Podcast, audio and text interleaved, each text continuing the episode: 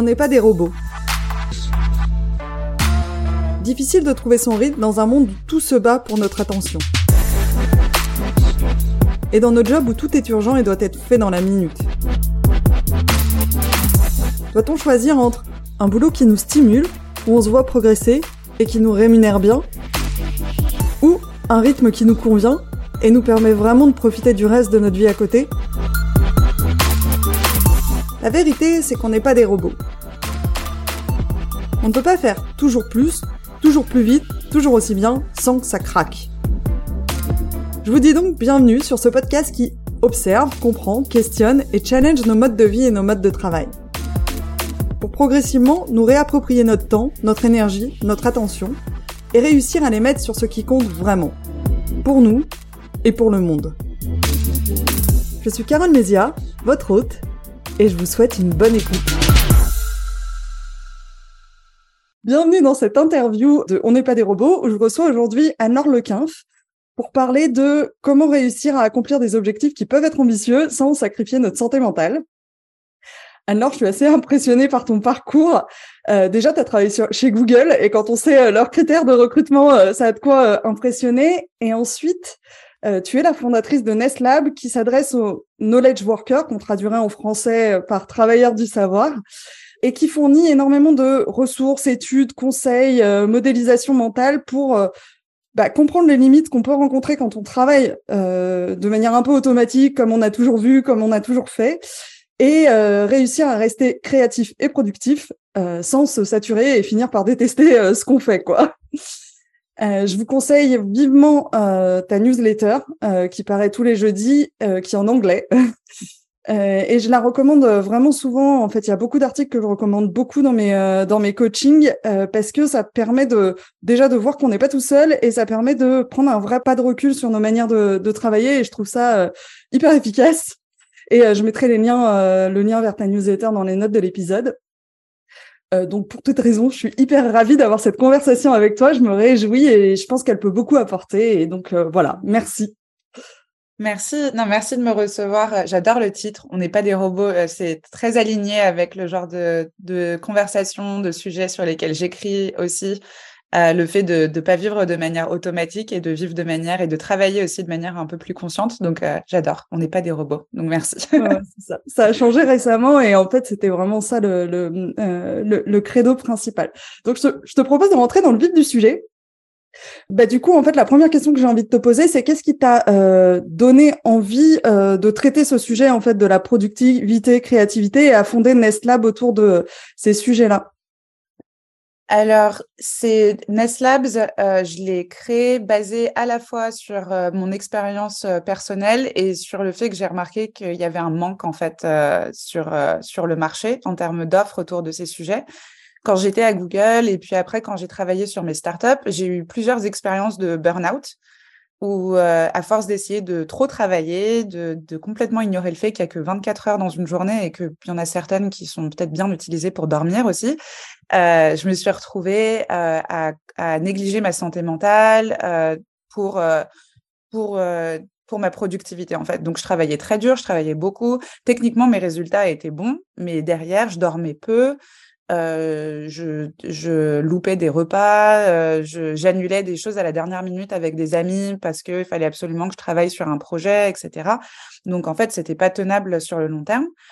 Et quand j'ai commencé à chercher, juste à chercher un peu sur Internet des ressources, euh, des, des, aides potentielles, quasiment tout le contenu à l'époque qui était disponible pour parler du burn-out était destiné à des personnes qui soit n'aimaient pas leur travail, n'aimaient pas leur manager, se retrouvaient bloqués dans des situations, des projets qui leur plaisaient absolument pas, ce qui, je comprends complètement, pouvait ensuite euh, mener à des situations de burn-out. Alors que moi, j'étais en burn-out, mais j'adorais mon travail, j'adorais mon équipe, j'adorais les projets sur lesquels on travaillait à Google et il n'y avait rien pour moi. Euh, tout, était pour les gens qui n'aimaient pas leur, euh, leur travail. Et à l'époque, j'ai pas fait grand chose avec cette information. Je me suis juste dit bon, bah il y a pas grand chose. J'ai travaillé sur moi-même. J'en ai parlé à mon manager à l'époque, qui était super. On a réajusté mes horaires de travail. On a on a fait ce travail ensemble. et beaucoup plus tard, deux trois ans après, j'ai décidé de reprendre mes études en neurosciences. Donc, je suis retournée à l'école à l'âge de 28 ans. Euh, avec plein de gens qui étaient beaucoup plus jeunes que moi. J'étais un peu la grand-mère euh, à me pointer en classe. Et, et, j'ai décidé de commencer à, écrire en ligne sur les sujets euh, sur lesquels euh, qu'on étudiait en fait en classe, sur comment fonctionnait le cerveau, euh, comment fonctionnait l'esprit, pourquoi on pense de la manière dont on pense, pourquoi on réfléchit comme on réfléchit, pourquoi on crée comme on crée, les émotions, etc. Et je me suis rendu compte qu'il y avait beaucoup de choses que j'étudiais qui étaient utiles pour répondre aux questions pour lesquelles j'avais pas de réponse à l'époque, au moment où j'avais traversé cette euh, période de burn-out. Donc, des... juste euh, à ce moment-là pour qu'on se situe un peu euh En 2018, c'est le moment où j'ai repris mes, mes, études et je me suis mise à écrire à peu près en 2019 en ligne. Il n'y a pas si longtemps en fait. Mm. Non, a... à l'échelle de, de, de ces sujets, j'ai l'impression qu'on en entend beaucoup parler aujourd'hui, mais en fait, c'est intéressant de voir qu'en 2018, euh, bah, on trouvait pas grand-chose sur le sujet, quoi. Ouais, il y avait, il y avait vraiment très très peu de choses et, euh, et du coup, euh, voilà, ça a été l'opportunité pour moi de créer le contenu que j'aurais voulu avoir et trouver à l'époque euh, où j'avais traversé ces burn-out à Google. Et je le faisais beaucoup pour moi, en fait, d'écrire, mais je me suis rendu compte assez rapidement qu'il y avait vraiment une audience pour, qu'il y avait beaucoup de gens qui réagissaient très positivement à mon contenu et qui, qui répondaient à mes newsletters en me disant mais merci enfin quelqu'un qui parle de, de, ces sujets de manière ouverte et et, euh, et transparente euh, et qui permet d'avoir des conversations autour en fait et de dire oui il est complètement possible d'adorer ton travail et d'être en burn-out. C'est complètement possible. Et du coup derrière on fait quoi? Comment on fait quand la solution n'est pas simplement juste de quitter ton taf puisque tu l'aimes ton, ton taf? Donc quelles sont des solutions pour, et c'est ça un peu la mission de, de Nest Labs, pour euh, euh, réussir à atteindre tes ambitions, mais sans sacrifier ta santé mentale euh, dans, ce processus. Et qu'est-ce que vous faites du coup Qu'est-ce que tu proposes comme, chez Nestlab qui te permet, enfin, qui permet aux gens en fait de pouvoir bah, faire ça? Je pense qu'il y en a beaucoup qui, nous écoutent et qui vont se reconnaître euh, là-dedans parce que, enfin, je pense qu'on les adresse différemment ces sujets, mais euh, mais les personnes que j'accompagne, c'est un peu, enfin, c'est un peu la, même chose. Et toi, qu'est-ce que tu proposes du coup euh, Comment tu le traites ce sujet-là? Oui, nous, on, on, à Nest Labs, on utilise un, un terme qui est donc un terme anglais. D'ailleurs, tu vas peut-être pouvoir m'aider à le traduire en français parce que je suis pas très sûre, mais mindful productivity. Mmh. Euh, donc, euh, comment on pourrait dire? Productivité en pleine conscience. C'est vrai que mindful, mindfulness, il n'y a pas vraiment en français de, de mot, un seul mot, j'ai l'impression. Mmh. Euh, il y a ou pas? Il y a, en français En fait, moi, j'utilise les deux mots. Je suis obligée d'utiliser deux mots. J'utilise le, le, mot de en conscience et le mot de intentionnel aussi. Il y a une notion d'intentionnalité, alors qui est peut-être pas exactement dans mindful, mais mais quand je parle de ces sujets-là, il y a la notion de non seulement j'en prends conscience, mais en plus je le fais avec une, intention, euh, quelque chose de un peu maîtrisé, quoi. Ouais, bah, je pense que ça capture assez bien l'idée de, mindfulness parce qu'au final, mindfulness, c'est être euh, présent dans le, dans le moment, être euh, complètement conscient de ce, de ce moment et ensuite de, de de prendre des décisions et de diriger ses pensées avec euh, une certaine intentionnalité. Donc, ouais, je, pense que c'est vraiment pas mal de combiner euh, en conscience et avec euh, et, et, intentionnellement. Donc, c'est c'est un peu le euh, euh, entre, entre guillemets l'expression qu'on utilise pour définir tout notre travail et ensuite qu'on décline sous différents formats. Donc on a des articles euh, d'éducation sur mindful productivity où on propose du coup des outils. On... Ce qu'on fait en fait, c'est qu'on passe beaucoup de temps à lire des papiers de recherche et ensuite à traduire ça en des articles très courts de cinq minutes à peu près. Ça prend à, lire avec un outil qui explique comment gérer par exemple euh, son anxiété au travail, comment prendre de meilleures décisions, etc. Euh, on a aussi une communauté privée, qui permet aux gens de se, de se soutenir les uns les autres en appliquant ces, ces processus, et ce qui est très utile pour les gens qui n'ont pas nécessairement au travail un environnement où ils peuvent parler de, où ils sont à l'aise de parler de burn-out ou des challenges qu'ils qu'ils euh, rencontrent. Donc d'avoir cet espace qui est vraiment très euh, très safe en fait où, où, ils peuvent dire voilà en ce moment euh, j'ai ces difficultés ou d'autres personnes qui ont traversé ces problèmes avant peuvent les aider Et on a aussi des cours en ligne donc, qui reprennent pas mal du contenu qu'on a sur le site, qui est complètement gratuit, mais qui offre une sorte de curriculum un petit peu plus dirigé en fait pour pour pouvoir appliquer toutes ces idées et, encore une fois et là qui combine vraiment euh, l'idée de d'éducation mais aussi de communauté parce qu'on fait ça en cohorte en fait donc euh, mmh. donc y a, tu peux tu peux apprendre tout ce contenu et l'appliquer ensemble avec euh, d'autres entre guillemets étudiants donc qui qui sont qui sont tous travailleurs déjà, mais, mais un peu retour à l'école ensemble, mais en ligne, un peu plus, un peu plus ludique et un peu plus appliqué aussi aux problématiques du travail. C'est un peu comme un cours de, enfin un cours de d'entraînement euh, mental quoi. Je sais pas comment dire euh, ce qu'on pourrait faire pour. Euh, bah, je vais au cours de sport. non non là oui. en groupe à mon cours de d'entraînement mental. C'est ça, et c'est vrai que les gens ça, ont, ont, tous quasiment maintenant des abonnements pour aller à la gym, pour prendre soin de l'aspect physique, mais c'est aussi quelque chose dont je parle souvent et je dis, euh, je pense que il est vraiment temps qu'on commence à investir dans notre santé mentale de la même manière qu'on investit dans notre santé physique. Et c'est pas quelque chose euh, euh, qu'on peut faire euh, une fois par an ou quoi que ce soit. C'est un entretien en fait de tous les jours et de toutes les semaines. Et donc il y a beaucoup de principes qu'on applique à la santé physique, au fait d'aller à la gym régulièrement, de prendre soin aussi euh, de, sa nutrition, de la nourriture qu'on consomme. C'est vraiment en fait très similaire quand il s'agit de prendre soin de son esprit. Quelle est l'information qu'on consomme? Quel est le contenu qu'on consomme? Quels sont les gens avec qui on passe du temps, avec qui on travaille, avec qui on collabore? Et quel est notre à quoi ressemble notre entre guillemets gym mental en fait euh, quel est à quoi ça ressemble l'équivalent de prendre soin de sa santé mentale de manière régulière. Sachant que c'est pas complètement indépendant du corps c'est-à-dire que la nutrition elle a un impact aussi sur la, la santé mentale et ces deux choses enfin le cerveau peut être considéré aussi dans cette logique là comme un organe euh, comme un autre quoi oui, absolument. Et ça va, ça va vraiment dans les deux sens, en fait. dans le sens où le fait de, de, bien manger va permettre euh, de mieux réfléchir, euh, de aussi, enfin, il y a vraiment, il y a plein de liens aussi sur euh, la santé mentale en général, de, de mieux se sentir, de réduire, par exemple, des symptômes de dépression, d'anxiété, etc et aussi, le fait de bien se sentir va en général nous aider à mieux manger et mieux prendre soin de soi parce qu'on va se sentir plus motivé, plus connecté avec notre propre corps. Donc, en fait, c'est à la fois un cercle vertueux quand les choses vont bien, mais ça peut aussi être un cercle vicieux qui est très difficile à briser quand les choses vont pas bien. Mmh. Le parti pris de Neslab, c'est euh, Achieve More alors, c'est achieve more without sacrificing your mental health. Désolé pour mon anglais. Donc, accomplir plus sans sacrifier sa santé mentale. Moi, une question que je me pose souvent, euh, mais que je, enfin, sur laquelle euh, j'ai un vrai, une vraie question philosophique, c'est est-ce que c'est vraiment toujours souhaitable, en fait, d'accomplir plus, euh, plus que quoi? Et en fait, où, à quel moment je devrais questionner en fait ce besoin de d'accomplir plus, de faire plus, de produire plus, de créer plus, euh, parce qu'il finit, euh, ben en fait c'est pas c'est pas réaliste peut-être ou c'est pas souhaitable quoi. Je trouve que le, problème du accomplir plus, c'est que parce que notre société a associé ce plus à de l'argent, du statut, du pouvoir, etc.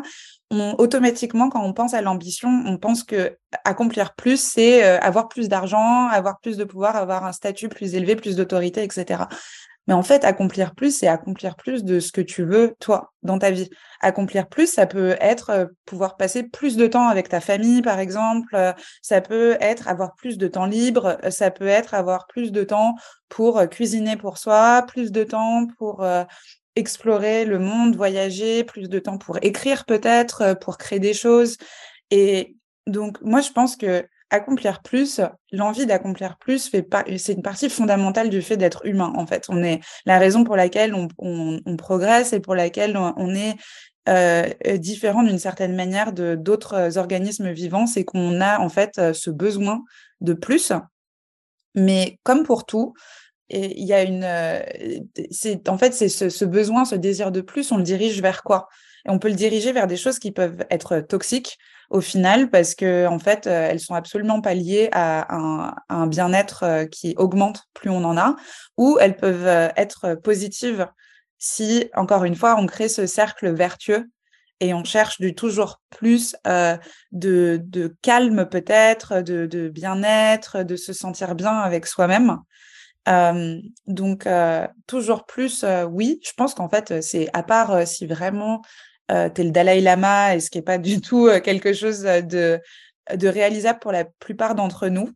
c'est un, un besoin très naturel de vouloir plus. Donc, au lieu de se blâmer soi-même pour se dire ah non, mais en fait, je suis jamais satisfait, j'ai toujours besoin d'avoir plus, etc. De diriger en fait ce besoin de plus envers des choses qui sont positives et constructives. Je pense que c'est une, approche qui est beaucoup plus saine. Mmh. Et comment on fait dans un monde où, euh, enfin, c'est hyper difficile de ne pas vouloir la même chose que tout le monde. Enfin, on est quand même poussé par les euh, parce que euh, la société attend de nous, parce que les autres font. On peut avoir cette, cette insécurité en fait de se dire bah en fait moi je poursuis pas le même truc. Du coup, est-ce qu'il va me manquer? Si tu avais un conseil à donner pour ou un truc à se souvenir pour se sortir de ça et se dire non non moi je sais moi ce que je veux c'est plus de calme plus de temps avec ma famille etc et c'est ok si euh, tout le monde va dans l'autre sens euh, ce serait lequel? C'est pas un conseil qui est facile à appliquer mais euh, mais c'est juste la réalité que c'est c'est un des facteurs les plus importants c'est qui sont les gens autour de toi en fait tout simplement euh, et si tu t'entoures de personnes qui ont des valeurs similaires et qui cherchent à aussi avoir toujours plus de choses similaires qui, toi aussi, sont importantes pour toi, justement, tu vas naturellement vouloir aller dans ce sens-là. Donc c'est similaire euh, à ce que je mentionnais avant, c'est que très souvent on se blâme pour des choses qui font partie, qui sont, qui sont des, des parties intrinsèques de la nature humaine, en se disant oh non, je veux la même chose que tous les gens qui sont autour de moi. Il faut absolument que je règle ça. Il faut que je change ma nature. Et du coup, en fait, on souffre parce qu'on n'y arrive pas, mais parce qu'en fait, c'est pas possible. Donc, au lieu d'essayer de se changer soi-même, euh, parfois, c'est, et très souvent même d'ailleurs, ça a plus de sens d'essayer de, de, de, changer son environnement pour que notre environnement nous aide à accomplir les choses qu'on a envie d'accomplir. Et c'est pour ça que je dis que c'est pas un conseil qui est facile à appliquer parce que bah, très souvent, euh, on, est dans un environnement qui peut être amical ou familial euh, ou de travail euh, dans lequel on se sent un peu coincé et on se dit bah voilà de toute façon ça c'est mon c'est mon cercle d'amis ça c'est mon ça c'est mon c'est mon cercle familial. Euh, mais toutes les personnes en général qui ont réussi à modifier leur environnement et leurs cercles amicaux et familiaux etc pour que ce soit des environnements positifs et qui, qui conduisent à des changements positifs en général, n'ont jamais de regrets, se retournent et se disent ah, mais je me sens quand même vachement mieux maintenant que j'ai pas l'impression d'aller à l'encontre de la direction dans laquelle tout le monde va et d'être la seule personne qui nage à contre-courant. Euh, on se sent beaucoup mieux quand on, nage dans le même sens que les gens autour de nous. Donc, même si, euh, donc mon conseil, c'est même si on ne peut pas complètement changer son environnement, essayer de faire un effort de manière proactive pour avoir plus de personnes dans sa vie qui ont les mêmes intérêts et le gros avantage qu'on a aujourd'hui, c'est qu'avec Internet, c'est devenu quand même plus facile de trouver des personnes euh, qui ont les mêmes intérêts, qui ont les mêmes valeurs, etc. Donc, même si c'est un ami dans sa vie, euh, une connaissance dans sa vie qui est intéressée par les mêmes choses, qui a envie aussi d'apprendre, euh, de, de, grandir dans les mêmes un peu euh, dans les mêmes domaines, d'essayer de trouver cette personne, cette entre guillemets âme sœur intellectuelle et émotionnelle qu'on veut avoir dans sa vie, ça peut être un, changement qui est vraiment significatif et qui peut aider à ne plus avoir ces, ces doutes en fait de dire ah non je vais dans je vais pas dans le même sens que tout le monde. Mmh. Et c'est super intéressant. Enfin, moi, je me demande, au-delà de trouver les personnes, déjà savoir que ça existe, euh, c'est quelque chose que Internet offre et qui, pour moi, est une opportunité énorme qu'on n'avait pas forcément euh, avant. Euh, enfin, on a accès à plus de, diversité de, si on cherche, si on fait l'effort, parce que on, a accès à plus de diversité. Donc, d'accord. Je comprends que ce soit pas évident, mais mais merci. Alors, pour rentrer dans des, euh, des sujets plus spécifiques, moi, il y a un article euh, que euh, je partage vraiment, vraiment beaucoup, qui est un article qui s'appelle, je vais traduire directement en français parce que parce qui s'appelle Auto-handicap quand on évite les efforts pour protéger son estime de soi. Et, euh, et, quand je partage cet article, bah, il y a l'effet que je te décrivais au début, c'est-à-dire ah mais en fait c'est normal, je me suis vachement reconnue là-dedans. Euh, du coup, euh, bah, j'aimerais bien que tu reviennes si, si tu peux sur cet article, de quoi il parle, pour que encore plus de gens peut-être se sentent. oui, donc l'article, ouais, c'est difficile parce que je l'ai écrit en anglais et j'ai, il me manque un peu le vocabulaire en français, donc j'espère que je vais pas parler comme Vandame, mais Self-handicapping, c'est c'est donc l'idée de se mettre des bâtons dans les roues soi-même, en fait. et ensuite, de, trouver des, excuses entre guillemets pour le fait que quelque chose n'ait pas fonctionné en se disant que par exemple euh, euh bah, on n'a pas travaillé avec les bonnes personnes où il y avait des contraintes euh, euh, qui étaient trop hautes où on n'avait pas toutes les ressources dont on avait besoin etc mais sans se rendre compte qu'en fait beaucoup de ces obstacles on se les écrit soi-même et pourquoi on fait ça? Et ce qui est hyper intéressant c'est que il y a deux grandes raisons en fait il y a la peur de l'échec et il y a la peur du succès aussi. Euh, donc, ce qui est, moins évidente. La peur de l'échec, elle peut paraître un peu plus euh, facile à comprendre dans le sens où c'est beaucoup de gens qui sont perfectionnistes ou qui ont le syndrome de l'imposteur et qui, comme ils ont peur en fait de, de rater quelque chose, euh, euh de se retrouver en situation d'échec, vont en fait se mettre soi-même des bâtons dans les roues pour que ça devienne en fait quasiment impossible de réussir. Et dans ce cas-là, on peut se le truc que je vois le plus souvent, euh, du coup, pour les personnes qui nous écoutent, et pour lequel j'envoie cet article, c'est euh, quelqu'un qui va occuper, occuper, occuper son emploi du temps de trucs insignifiants et faire le truc au dernier moment et se dire non mais en fait j'avais pas le temps, j'étais trop occupé, j'avais trop de choses dans mon emploi du temps. Et en fait, c'est vraiment le truc qui revient le plus souvent et, c'est un exemple très concret du coup euh, de, de, de, ce que tu dis. Du coup, euh, désolé, Non, non, c'est un super, c'est un super exemple. Euh, et oui, bah, c'est un super exemple qui montre bien que encore une fois, on s'est, on s'est mis, on s'est créé les bâtons dans les dans les roues à soi-même. C'est personne d'autre qui, l'a fait, c'est nous. Et, et, encore une fois, ouais, ça montre qu'une fois qu'ensuite on n'arrive pas à compléter le projet de la manière dont on aurait voulu le faire ou que le résultat est pas au top non plus, de se dire bah non mais c'est que j'avais pas suffisamment de temps, euh, mais parce qu'en fait on a peur de, se dire que si que jamais on se donne tout le temps nécessaire pour le faire et que le résultat est pas top, dans ce cas-là, ça veut dire quelque chose sur nous, sur notre talent, sur notre créativité. Alors que si jamais le résultat est pas top, mais que c'est parce qu'on l'a fait en une heure, on peut toujours dire que c'est parce qu'on avait qu'une heure pour le faire. Donc, c'est vraiment, encore une fois, syndrome de l'imposteur, peur de l'échec, etc. Et donc, de créer euh, des variables qui font qu'en fait, il est impossible de réussir et qu'on peut ensuite se retourner en se disant, bah oui, effectivement, c'est normal que j'ai pas réussi parce que tous ces facteurs ont fait que c'était pas possible de réussir. Et, ensuite, ils réussissent. Moi, ce que je vois, c'est que souvent, euh, ils ont juste réussi en se foutant une pression de ouf parce que c'était à la dernière minute en, plus. oui, oui, oui, oui, oui. ça, ouais, et ça en plus, donc en se créant un stress qui n'était pas nécessaire euh, pour compléter le projet, etc. Et ensuite, il y a la peur du succès aussi qui est, qui est fascinante parce que c'est pas évident de dire peur du succès. Bah non, les gens ont envie de réussir. Bah non, en fait, très souvent, on se met des bâtons dans les roues parce que on a peur de se retrouver en situation de succès qu'on doit ensuite maintenir. Donc, en fait, si jamais on maintient notre travail à un niveau qui est correct mais sans plus, euh, bah, du coup, c'est facile de continuer à ensuite euh, euh, produire du travail qui reste à ce même niveau. Alors que si jamais on fait quelque chose de vraiment excellent, derrière, on se crée une pression et une anxiété de se dire qu'il va falloir continuer à donner la même performance, le même niveau de performance, parce que c'est ce que vont attendre ensuite nos collègues, de se dire, ah bah oui, la dernière fois, euh, elle a, elle, a, fait cette présentation où elle a lancé ce produit, c'était vraiment incroyable ce qu'elle a fait, donc on attend la même chose maintenant. Et donc, du coup, beaucoup de personnes, pour éviter ça, de manière inconsciente, vont aussi se maintenir en situation d'échec pour éviter de se créer ce stress et cette anxiété. Donc c'est hyper intéressant. Il y a, beaucoup de voilà, faut, j'encourage les gens à aller lire l'article parce que je, je il y a des liens vers des papiers de recherche. C'est lié au trauma parfois aussi en enfance quand on a par exemple été en situation d'échec ou en situation de succès qui ont créé euh, un stress supplémentaire et donc du coup en tant qu'adulte on, on, on, continue d'avoir ces peurs du, succès et de l'échec. Et donc, euh, donc voilà, c'est hyper intéressant à, à savoir euh, qu'on fait ça. Et c'est très dur à, de briser ce, ce, cercle, mais vraiment comme pour beaucoup de choses. Ma question. Oui. Comment s'en sortir? La, la, première étape, comme pour euh, beaucoup de, de, de motifs qu'on répète comme ça psychologiquement, c'est déjà d'en être conscient, tout simplement. et donc, de ne serait-ce que déjà se rendre compte que souvent, quand on est en situation d'échec, on a créé cette situation d'échec pour, pour nous-mêmes.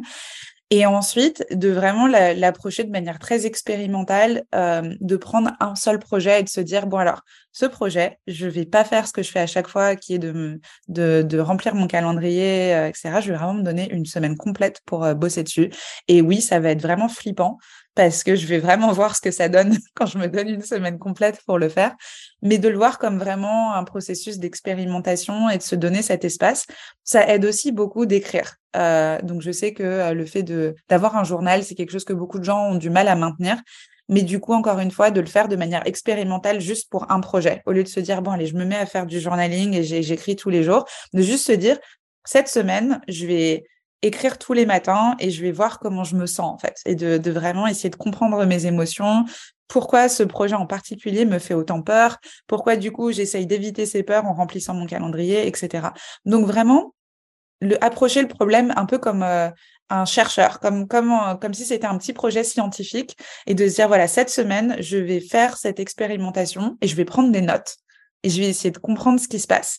Ce qui peut aider aussi, c'est à la fin de, ce petit projet expérimental, d'en parler avec quelqu'un. Ça peut être un ami, ça peut être un coach, ça peut être, euh, enfin voilà, mais quelqu'un où on se sent vraiment safe psychologiquement d'en parler et de leur dire, bah voilà, j'ai fait ce projet, et voilà comment je me suis sentie. Est-ce que mes peurs, au final, ont été justifiées à la fin ou pas? Euh, Est-ce que c'est quelque chose que je vais pouvoir répéter dans le futur, etc. Mais je suis vraiment une grande fan de d'approcher ces choses comme des, des petites, euh, des petits projets expérimentaux où le sujet d'étude, c'est nous-mêmes. Mmh. C'est super, euh, super intéressant euh, comme approche. Moi, ce que j'ai tendance à, à, recommander aussi, c'est de prendre pas le projet le plus en jeu pour faire ça, mais de prendre un projet où, c'est ok si euh, si on rate. Et une fois qu'on a fait ça, en fait, une fois qu'on a fait une expérience, le résultat peut être soit ah ok, enfin qu'est-ce qu'on fait de ces résultats? Mais derrière, c'est il y a un, un terme euh, euh, que je trouve très utile, c'est euh, en anglais, en français, je crois que c'est pareil. En anglais, c'est metacognition. Je pense que mmh. c'est métacognition en français. Mmh. ça veut dire penser à la pensée, réfléchir à la réflexion. Et en fait, en gros, c'est une capacité qu'on a qui est humaine, en fait, que peut-être certains animaux ont. Il y a quelques études qui sont en train d'être euh, d'être faites pour voir si peut-être que certains singes l'ont euh, et certaines peut-être euh, aussi races de chiens qui sont un petit peu plus intelligents, des labradors, etc. c'est la, la, capacité de, de d'étudier nos propres pensées. Donc, au lieu de juste penser et agir, on est capable de prendre du recul et d'étudier nos propres pensées. Donc, que faire avec ces résultats de, petites euh, expérimentations qu'on fait? C'est vraiment de les étudier et d'en tirer des leçons qu'on peut ensuite appliquer dans le futur. Donc, comme je disais, de se poser la question de dire est-ce que mes peurs étaient justifiées ou pas? Et de se rendre compte qu'en fait, bah, certaines ne l'étaient pas. Donc, dans le futur, de, pouvoir se rappeler, de se dire, bon, bah, cette peur-là, elle n'était pas. Peut-être que certaines peurs étaient en fait justifiées. Donc, euh, par exemple, euh, la peur de prendre la parole en public qui est très commune, bah peut-être qu'en fait oui, cette peur, euh, le fait de monter sur scène et de donner une présentation à ses collègues, on se retrouve complètement paralysé et on n'arrive pas, on perd les mots, on oublie, etc. Qu'est-ce qu'on fait avec cette information? Ça, c'était une peur justifiée. OK. Bah, peut-être qu'on va prendre des cours de coaching, de public speaking, etc. Parce qu'en fait, il s'avère que ça, c'est effectivement quelque chose où on n'est pas à l'aise. Mais c'est pas grave. Hein. C'est pas quelque chose de bloqué. C'est pas quelque chose, euh, on n'est pas, il y a personne qui naît bon en public speaking. Donc, en fait, c'est surtout que les gens qui sont bons en général, ils ont eu un peu plus de pratique que nous. Donc, de pratiquer et de faire ça. Pareil, euh, si c'est l'écriture, par exemple, euh, on, peut, on peut écrire quelque chose, le publier dans une newsletter ou en ligne, et on a cette peur du jugement des autres. Et on se rend compte que bah non, en fait, euh, les gens aiment vraiment bien ce qu'on a fait et, qu'on a du potentiel, super, on continue et il n'y a pas de problème. Ou peut-être qu'on a du feedback qui dit j'adore tes idées, mais en fait, c'était pas hyper clair, j'étais un peu perdu parfois sur ce que tu essayais d'expliquer. Pareil, qu'est-ce qu'on fait avec cette information? Est-ce qu'il y a des cours en ligne euh, ou est-ce qu'il y a des livres qu'on peut acheter qui nous expliquent des techniques d'écriture? Est-ce qu'on peut rejoindre peut-être un groupe euh, de d'entraide d'écrivains où c'est hyper commun aussi sur Internet où toutes les semaines chacun s'envoie ses brouillons et on se donne des commentaires les uns les autres, etc.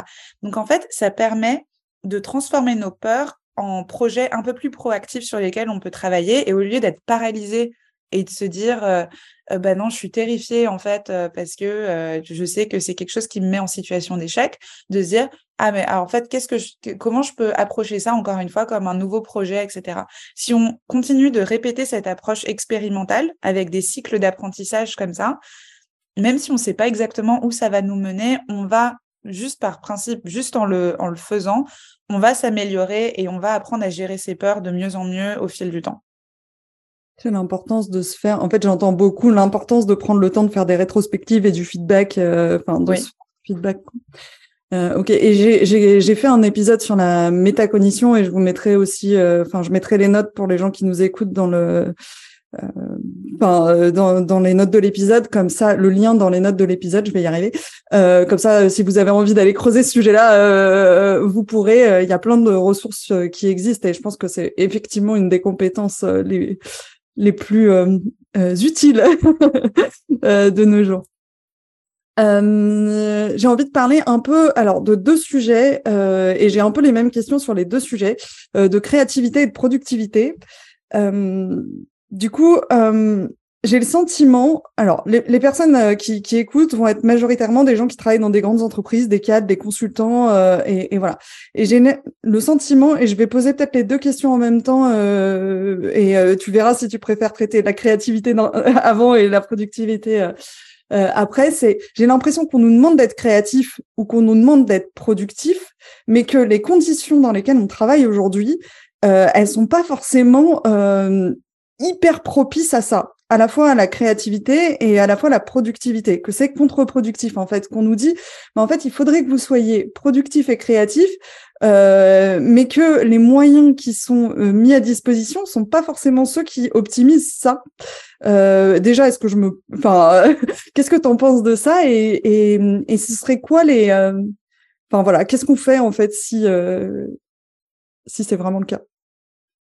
Euh, ça dépend vraiment des, des entreprises. Euh, moi, j'ai l'impression qu'il y a quand même eu beaucoup de changements euh, ces dernières années, ces deux, trois dernières années en particulier. Et en particulier avec le fait que maintenant, de plus en plus de gens travaillent, sont, sont en, en télétravail, où j'ai j'ai beaucoup de personnes qui, qui me disent que ça leur a permis d'être plus créatifs et plus productifs parce qu'ils ont beaucoup plus de contrôle en termes de, la manière dont ils peuvent passer leur temps et de la manière dont ils approchent les problèmes. Alors que quand euh, on est parfois euh, en entreprise, en bureau, euh, on se retrouve parfois à devoir avoir, partager nos moments de créativité. En fait, ils sont très balisés. quoi. C'est vraiment le concept de rentrons tous dans, tous dans cette pièce, faisons un brainstorming.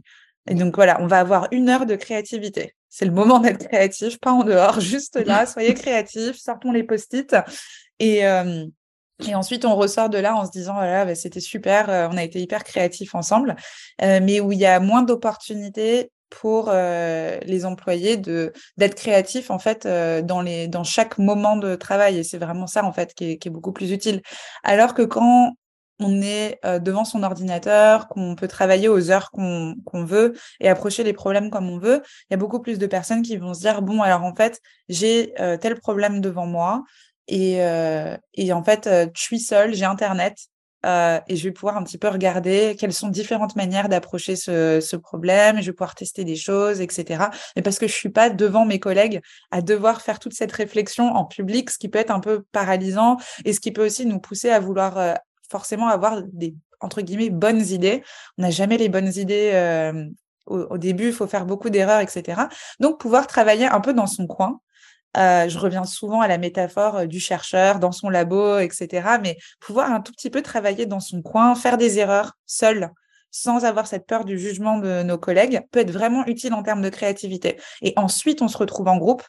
Et là, on peut partager un petit peu les idées qu'on a eues. Et donc, travailler en télétravail, c'est beaucoup plus propice à ça que de travailler en, en bureau.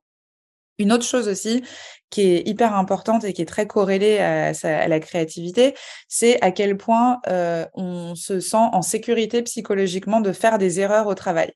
Euh, et le problème, encore une fois, c'est que souvent, et c'est lié à la productivité, c'est parce qu'on nous demande d'être le plus productif possible, donc ça veut dire euh, avoir du, résultat, vraiment productivité, ça vient du mot produire, donc produire du résultat. On n'a pas l'espace, on nous donne pas forcément l'espace de faire des erreurs et c'est mal vu en fait. C'est de dire, bah en fait, entre guillemets, tu as fait une erreur, donc tu nous as fait perdre du temps et des ressources. Euh, et donc le but, c'est d'arriver à une solution qui fonctionne le plus rapidement possible. C'est assez évident que c'est pas c'est pas très bon pour la créativité parce que encore une fois la créativité en général il faut essayer faire des erreurs apprendre de nos erreurs. Encore une comme tu as mentionné l'idée d'avoir des rétrospectives de dire bon alors qu'est-ce qui a fonctionné qu'est-ce qui a pas fonctionné qu'est-ce qu'on garde qu'est-ce qu'on jette la prochaine itération qu'est-ce qu'on ajoute etc comment on améliore notre processus. Quand on essaye le plus rapidement possible de produire un résultat on, on loupe des, des étapes et on, on, loupe aussi des opportunités d'avoir des solutions qui ne sont pas les plus évidentes, mais qui, sont peut-être les meilleures solutions, les solutions les plus, les plus innovantes. Euh, non, rapidement, j'entends. Il y a deux notions. Il y a la vitesse à laquelle on arrive au, résultat. Donc ça, c'est peut-être même pas rempli en fait quand on utilise ce processus-là. Mais euh, enfin, ça vient de faire dans ma tête euh, en t'écoutant parler. Il y, a, il y a cette notion de, il faut que ce soit fait du premier coup, quoi, quasi. Et c'est peut-être ça le plus gros frein. Il faut que ce soit euh, bien du premier coup. Il faut que l'idée, elle soit bonne du premier coup.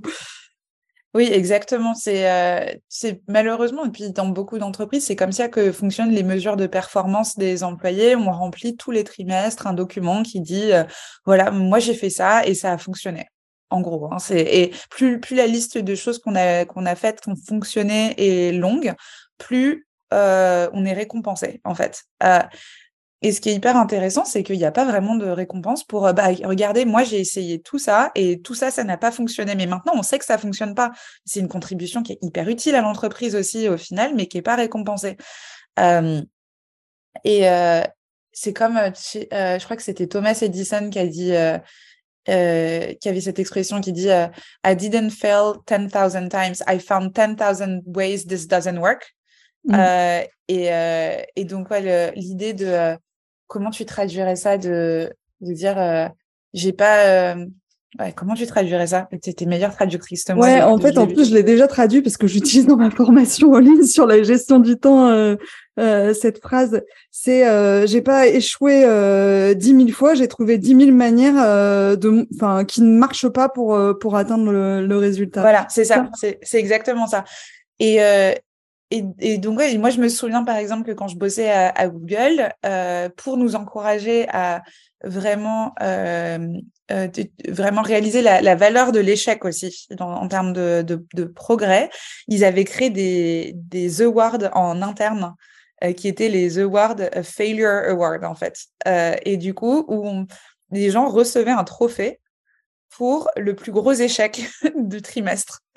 Et, euh, et, où les gens venaient et faisaient une présentation et expliquaient, voilà, nous, on a essayé de faire ça et ça n'a pas fonctionné. Et du coup, on va partager avec toute l'entreprise les raisons pour lesquelles ça n'a pas fonctionné pour que tout le monde puisse apprendre mmh. de cet échec et implémenter tout ce qu'on a appris de cet échec dans des projets futurs. Et mmh. c'était, c'est vraiment c'est vraiment d'un côté c'est génial de se dire bon bah voilà on a vraiment cette célébration de l'échec. Mais ce qui est drôle quand même c'est que on avait d'autres d'autres trophées pour euh, pour des choses qui avaient réussi il fallait comparer le nombre de personnes qui candidataient pour euh, les, les awards de, de l'échec et ceux du succès, il y avait très peu de personnes qui candidataient pour ce, l'échec. Donc même dans une entreprise où on essayait vraiment de célébrer l'échec comme une source d'apprentissage collectif, même dans une entreprise comme ça, c'était quand même quelque chose où les gens n'avaient pas très très envie. Tout le monde applaudissait en disant ah bravo, c'est vraiment génial qu'ils se soient présentés et qu'ils aient gagné ce trophée. Oh là là, mais quel courage, c'est vraiment génial qu'ils aient fait ça. Mais la plupart des gens n'avaient pas envie d'être sur le podium en fait. Mmh. Donc euh, c'est quelque chose qui est vraiment profondément ancré en nous. On a envie bien sûr de montrer nos succès, on n'a pas envie forcément de partager nos échecs. C'est hyper intéressant parce qu'on a cette image de non, mais les États-Unis valorisent vachement l'échec et tout. Et là, toi, tu nous dis que chez Google, bah, même chez Google, il y avait quand même un frein, quoi. Oui, oui, oui. et, vraiment. Et dans une des entreprises euh, qui, à l'époque, était une des entreprises les plus innovantes, où on nous disait, oui, célébrer l'échec, célébrer l'échec. Même là, même là, il y avait une certaine friction autour de ça. Ouais. Ok. Est-ce que tu vois euh, d'autres choses euh, qui sont importantes et qu'on met pas forcément en place euh, pour, bah, du coup, à titre individuel peut-être? Enfin, moi, si je travaille dans une entreprise, que bah voilà, on travaille d'une certaine manière. C'est quoi les, les, sujets sur lesquels je dois faire attention si j'ai envie d'être créatif et si j'ai envie d'être réellement entre guillemets productif, pas busy quoi? Je sais pas, il n'y a pas trop de mots en français, pas juste occupé quoi. oui. je pense que ce qui est très très dur à, gérer en entreprise, mais euh, c'est vraiment de protéger son calendrier comme si c'était il faut absolument protéger son calendrier comme si c'était euh, c'est horrible de dire ça comme ça hein, mais comme si tu jouais à Age of Empires et que c'est la guerre et que c'est ton territoire à protéger quoi. Faut vraiment je pense que c'est une des choses les plus importantes que tu puisses faire.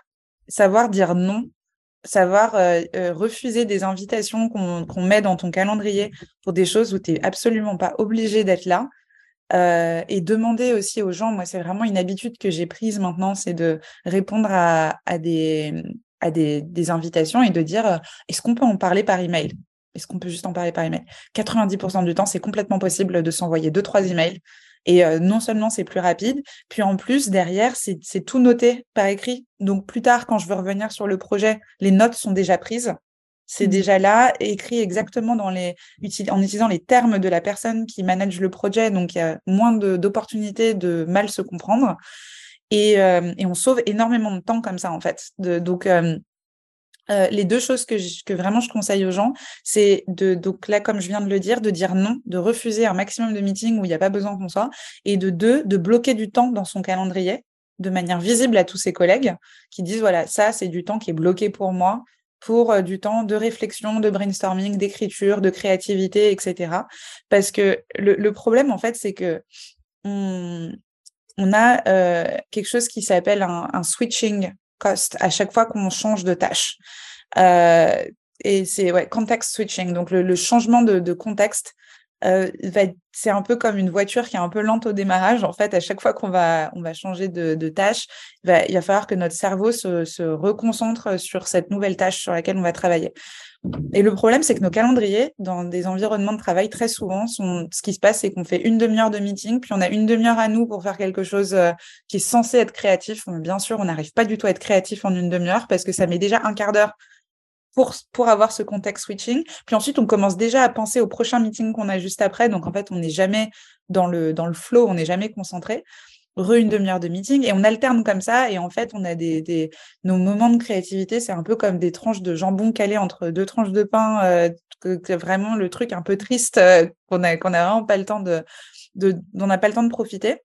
Donc de bloquer des, des plages horaires mais d'être vraiment généreux avec soi-même, de se donner deux heures, par exemple, et de dire, ça, c'est mes deux heures et je les protège. Pareil, encore une fois, c'est la guerre, c'est son territoire à protéger.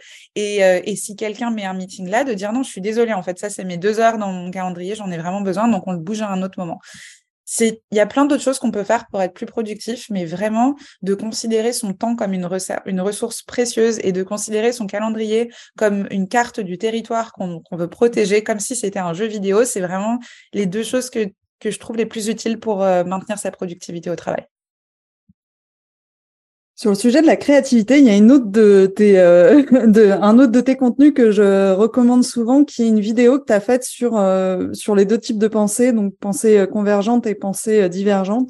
C'est focus et diffuse mode en anglais. Je sais pas si je l'ai traduit très très bien d'ailleurs en français.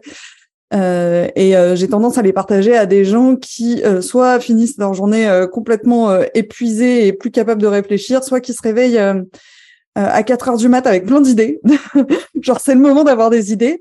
Et du coup, est-ce que tu peux nous expliquer un peu euh, pourquoi, enfin, c'est quoi ces deux modes de pensée, en quoi ils sont utiles et, euh, peut-être me dire si le fait de se réveiller à 4 heures du mat, selon toi, ça a un lien ou pas, parce que ça se trouve, ça n'en a pas. mais voilà. Euh, la traduction, elle est un peu différente parce que c'est deux choses différentes. Donc, il y a en anglais convergent and divergent thinking. Donc, on mmh. traduit en convergent et divergent. Donc, c'est quelque chose de différent. Ça, c'est convergent, c'est quand on essaye euh, de trouver une solution au problème et divergent, c'est quand on essaye de générer plein d'idées différentes. Alors que diffused and focused mode, euh, c'est bah, diffus et concentré, je, suppose. Je sais pas trop comment traduire. Là, c'est plutôt que, en gros, quand on est focus, bah, on est vraiment concentré euh, où la seule chose sur laquelle on se concentre, euh, c'est euh, la tâche, euh, qui peut être une tâche créative une tâche, un problème, etc. Et diffuse mode, c'est quand on essaie, on oublie le problème en fait, on, on oublie complètement le problème, on n'y réfléchit absolument pas, on n'essaye pas du tout de générer d'idées ou quoi que ce soit, mais on laisse notre cerveau faire le travail en arrière-plan. Et euh, un, un, exemple très commun de diffuse, de, de mode de pensée diffuse, euh, c'est quand on prend une douche et que d'un coup, on se fait Ah, Ah ben bah, voilà, en fait, la solution à ce problème, j'y ai passé toute la matinée à essayer de trouver une solution. Et soudainement, alors qu'on est en train de se doucher et qu'on ne pense pas à quoi que ce soit en particulier, on a la solution. Le moment un peu eureka, ça y est, on a la solution. Et la raison pour laquelle, même les Anglais d'ailleurs, ils ont l'expression shower thoughts, en fait, les pensées de la douche, parce que c'est tellement commun d'avoir ce genre de pensées euh, dans la douche, c'est que c'est un des rares moments dans la journée où on s'autorise de, ne penser à rien, en fait, de ne penser absolument à rien. On laisse vraiment euh, nos pensées divaguer, euh, on n'essaye vraiment pas de résoudre quoi que ce soit comme problème, on ne pense à rien. Et ça veut dire qu'on laisse l'espace à notre cerveau pour pouvoir adresser, de regarder des problèmes, euh, penser à des solutions créatives de manière auxquelles on n'arriverait pas quand on essaye de manière très concentrée et consciente de le faire. Et du coup, pour la créativité, c'est hyper important de se donner l'espace pour les deux et d'alterner en fait euh, entre les deux.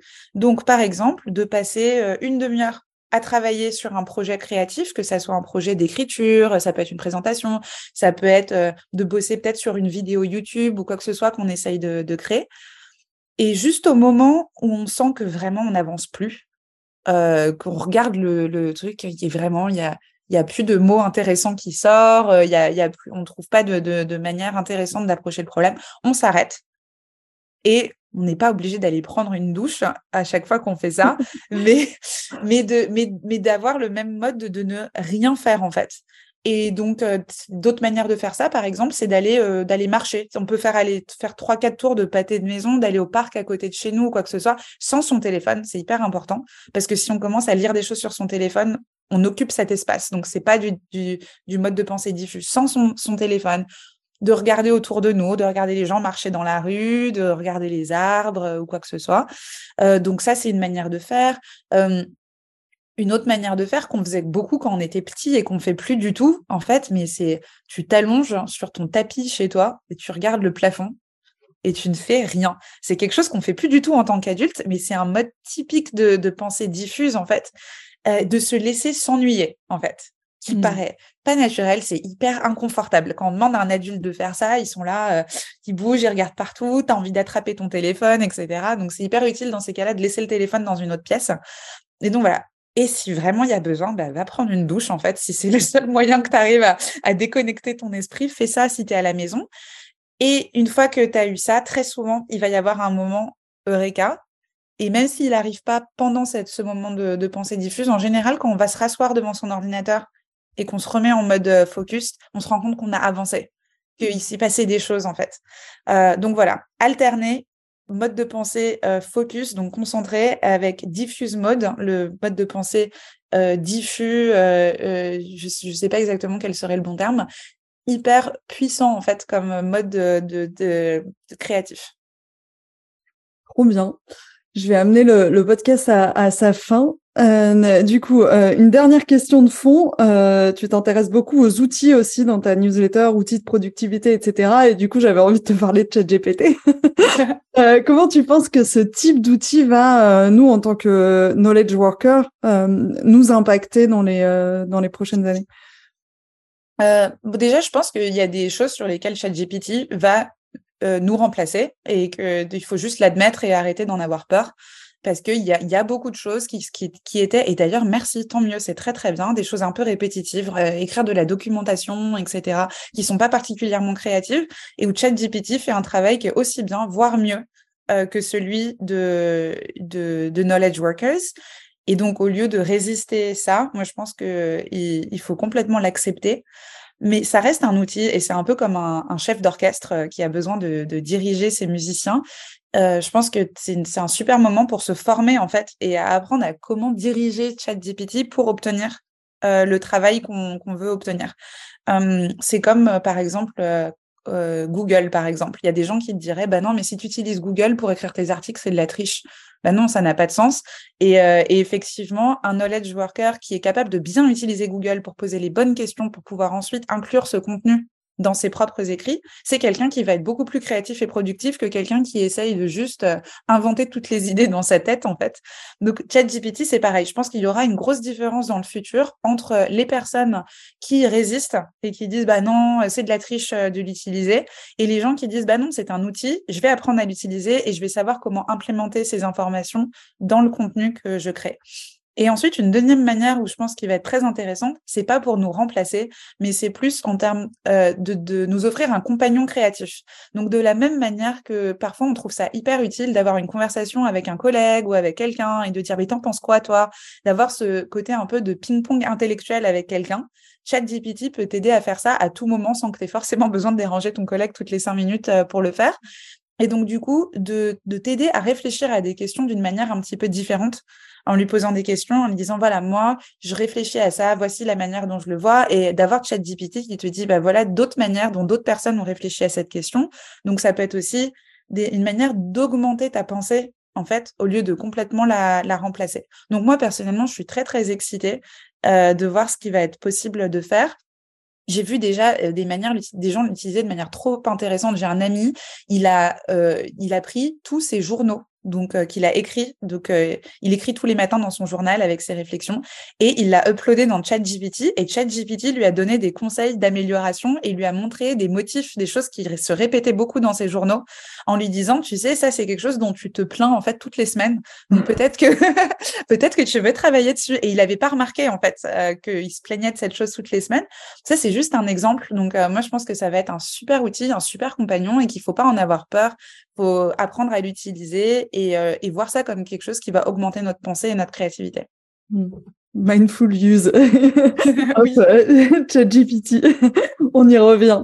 C'est ça. Euh, je vais te poser deux questions euh, de fin. Du coup, qu'est-ce que toi tu fais quand tu te sens débordé moi, j'ai la chance de beaucoup bosser de la maison, donc je me lève, je mets de la musique et je danse dans mon salon. Euh, donc c'est euh, c'est ma, petite euh, ma petite technique. Et euh, ensuite j'écris aussi beaucoup dans mon journal. J'écris vraiment tous les jours. En général quand je me sens bien j'écris juste le matin avec mon café. Mais quand c'est des moments où je me sens débordée j'ai mon journal à côté de moi à côté de mon ordinateur et j'écris pendant la journée. Donc j'écris l'heure. Et, et je, je, dis voilà 15h22 je me sens hyper stressée qu'est-ce que c'est etc et rien que le fait de l'écrire souvent ça me permet d'identifier quelle est la source du stress et parfois, c'est pas un gros changement à faire. Ça peut être de décaler un meeting qui est censé être le lendemain et de dire est-ce qu'on peut pas le faire vendredi plutôt, juste mmh. pour me donner un peu d'espace pour respirer. Mmh. Euh, ça peut être de demander de l'aide à un collègue euh, sur un, un, projet. Donc un article où je me sens complètement bloquée, de demander à un collègue de dire tu peux me le relire et juste me dire ce que tu en penses parce qu'en fait euh, je me sens complètement bloquée. Mais du coup, au lieu d'avoir mon esprit qui tourne non-stop et de juste savoir cette anxiété euh, au fond de l'estomac sans vraiment savoir quel est le problème, le fait de l'écrire encore, une fois métacognition, donc euh, d'avoir euh, cette réflexion, ça m'aide en général à identifier, même si ça ne me règle pas tout le problème, au moins d'identifier une chose que je peux faire pour améliorer les choses. Donc voilà, deux choses pour moi, une qui est plutôt physique, de juste me lever, danser, qui parfois, je sais que des gens aiment aller courir, etc. Pour moi, c'est la danse. Et ensuite, une chose qui est un petit peu plus dans la réflexion euh, intellectuelle, euh, qui est de, de, décrire mes problèmes et de savoir euh, est-ce qu'il n'y a pas une solution que je peux implémenter directement. Ces deux choses en combinaison, en général, m'aident beaucoup. Est-ce que tu as un message en lien ou non avec les sujets qu'on a abordés que tu as envie de partager? Je dirais que quels que soient les problèmes qu'on a en termes de productivité ou de créativité, euh, c'est des problèmes qui sont partagés par beaucoup de personnes. Et encore une fois, on a vraiment la chance avec Internet d'avoir accès à beaucoup d'outils, avoir accès à beaucoup de communautés en ligne, à des podcasts comme celui-là, par exemple. Et que du coup, euh, au lieu de souffrir euh, dans son coin, on, on, a vraiment, je trouve qu'il y a vraiment une révolution en train de se passer en ce moment où c'est devenu de, de, plus en plus acceptable de parler de manière ouverte de notre santé mentale au travail. Donc, essayer de s'ouvrir, d'en parler de manière plus ouverte, euh, que ce soit de votre propre santé mentale ou peut-être de tendre la main à un collègue euh, qui a du mal en ce moment et de leur dire que c'est complètement OK d'en parler. Euh, voilà, je pense que c'est vraiment juste important de euh, trouver notre communauté, d'être un peu plus ouvert dessus. Tout le monde en bénéficiera. Donc, c'est à la fois quelque chose un peu égoïste de se dire, voilà, moi, je me sentirais mieux si jamais on en parle un peu plus, mais aussi, je pense que tout le monde se sentira mieux si on en parle de manière plus ouverte. On redescend tous d'un cran, quoi. Voilà. Si on veut euh, en savoir plus sur toi, Anne-Laure, euh, te contacter ou enfin voilà, comment on peut le faire? Je pense que la manière la plus simple, c'est juste d'aller sur mon site, neslabs.com, N-E-S-S-L-A-B-S.com. Et dessus, il y a un lien pour s'abonner à ma newsletter que j'envoie tous les jeudis avec des articles sur les sujets dont on vient de parler. Euh, donc voilà, et c'est, euh, il y a aussi tous les liens vers mes réseaux sociaux, etc. Mais c'est vraiment le plus simple, neslabs.com. Merci beaucoup euh, pour ton temps et tous tes partages. C'était hyper concret. merci beaucoup. Merci à toi. J'espère que cette conversation avec Anne-Laure Lequin vous a plu. Personnellement, ça m'a fait une bonne piqûre de rappel de mettre en place les choses que je sais qu'elles sont bonnes pour moi, mon cerveau, ma productivité et ma créativité, mais que je ne mets pas forcément en place parce que je fais comme tout le monde et je me fais emporter dans mon quotidien. Si cette conversation vous a plu, s'il vous plaît, laissez-lui un avis sur Apple Podcast ou 5 étoiles sur Spotify, ça aide beaucoup à faire connaître le podcast. N'hésitez pas non plus à partager cette conversation avec les gens, vos collègues, vos proches, que vous savez que ça pourrait aider. Et si vous avez envie d'en savoir plus sur mon travail, ce que je propose comme service, ou si vous avez envie de coacher avec moi, je vous mettrai un lien dans les notes de l'épisode. Sur ce, je vous dis à dans deux semaines pour une nouvelle interview. Merci d'avoir écouté cet épisode jusqu'au bout. Quelle est une chose que vous retenez et allez mettre en application dès maintenant? On n'est pas des robots, c'est aussi une newsletter pour pousser la réflexion encore plus loin. Il n'y a pas une méthode universelle qui va solutionner du jour au lendemain tous vos problèmes. J'y partage des analyses et des outils que je veux les plus concrets et actionnables possibles pour mieux nous comprendre en tant qu'humains, mieux comprendre le monde dans lequel on vit, travailler plus efficacement et plus intelligemment, et retrouver un semblant de respiration dans notre frénésie quotidienne. Si ça vous dit d'essayer, vous aurez le lien dans les notes de l'épisode. Si vous avez trouvé cet épisode intéressant, vous pouvez m'aider à le faire connaître, soit en le partageant directement à vos proches, soit en en parlant sur vos réseaux sociaux, soit en me laissant un avis sur Apple Podcast ou 5 étoiles sur Spotify. Et n'oubliez pas, vous n'êtes pas un robot.